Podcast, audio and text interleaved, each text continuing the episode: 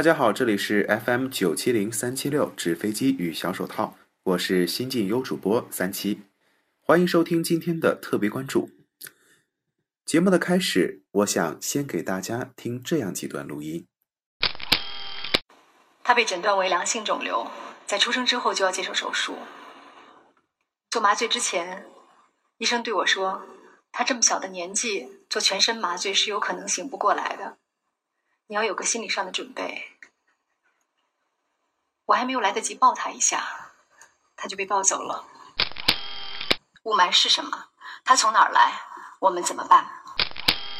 我很想知道那个采样膜的里面到底是什么物质，我就请北大邱新华博士给我做了一个测试。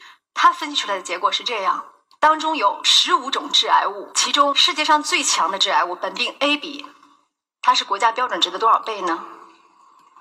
十四倍。相信大家听到这几段录音会觉得非常的熟悉。没错，这就是最近几天微博热搜榜上大家最为关注的话题——柴静雾霾调查穹顶之下。起初我看到这个视频是在朋友圈当中，柴静这个人做过主持人，做过记者，也写过书，是我一直很敬佩的一个新闻人，因为别人不敢做的事情，他去做。自从他一四年从央视离职以后，好像就很少出现在公众的视野当中了。但是我没有想到的是，这一次他的出现给予我们的震撼是这么强大。说实话，我不是多怕死，我是不想这么活。所以每次碰到有人问我说：“你到底要干嘛做这件事情？”我只好简单的告诉他，这是我跟雾霾之间的一场私人恩怨。我要知道他从哪儿来，我要弄明白这一切是怎么回事儿。清华的江医院士告诉我，中国的城市也已经到了严重过剩的程度，甚至比工业有过之而无不及。我不太相信，因为我觉得三十年来，像我们这样普通家庭的变化和对生活的改善，都是依靠城市化的建设来进行的。假如用投资拉动工业和拉动城市发展的模式不改变的话，结果会是什么？国务院发展研究中心做的测算是，十五年之后，我们的耗煤量会达到六十亿吨，我们的用车量会达到四亿辆。这意味着什么？清华的倪维斗院士告诉我说，这意味着我们将在用光所有的资源之前，我们就用光所有的环境容量。这意味着在中国，雾霾还只是刚刚开始，堵车只是刚刚开始。这张罚单给我的印象特别深。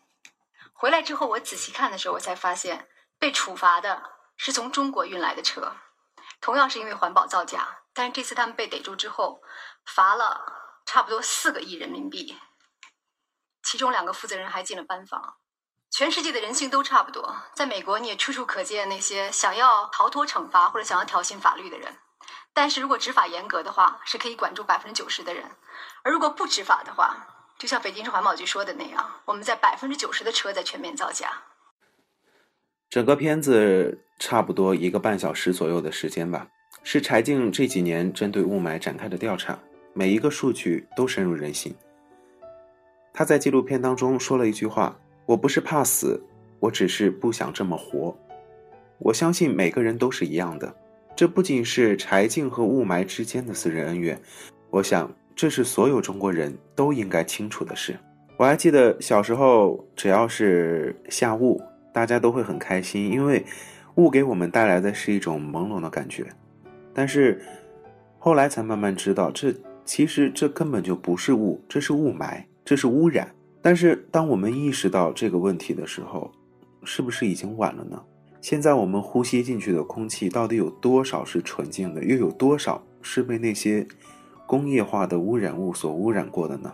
我相信中国的快速发展是我们每个人都所期待的，同样也是很多人都没有想到的。认为从改革开放一九七八年到二零一四年一五年，中国的发展是每个人都有目共睹的。但是如果这样的发展随之而来带来的是环境的问题，带来的是对于我们自己本身的伤害的话，我觉得。比起那些发展来说，我们国人的身体不是更重要吗？我们赖以生存的环境不是更重要吗？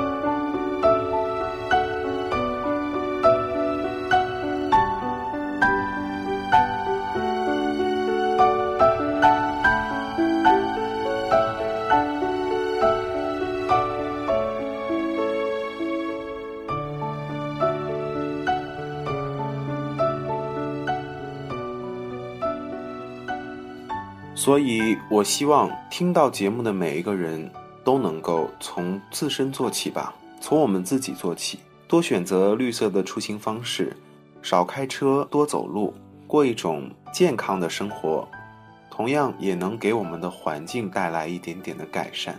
我相信，只要每个人都能够尽到一点自己的努力的话，那么全国十三亿人共同努力，这就会是一个不小的收获。好了，以上就是本期特别关注的全部内容。我是星际游主播三七，这里是 FM 九七零三七六纸飞机与小手套。感谢您的收听，我们下期节目再会。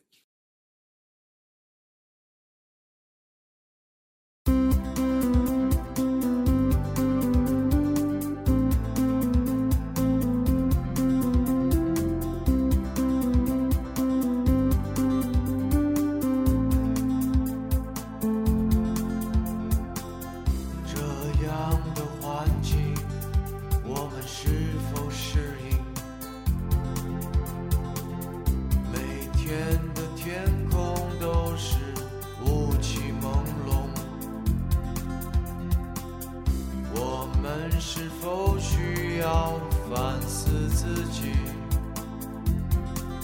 是否需要善待自己的环境？我们。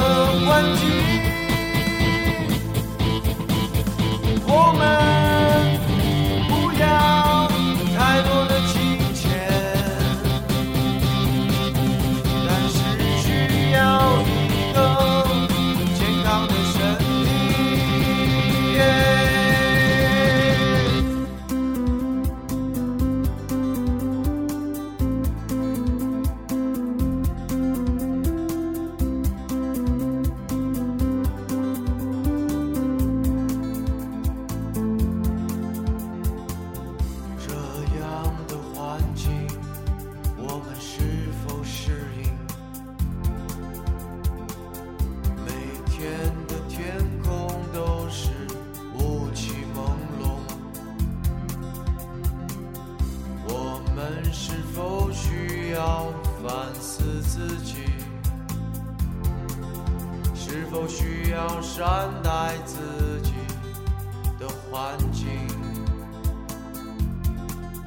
我们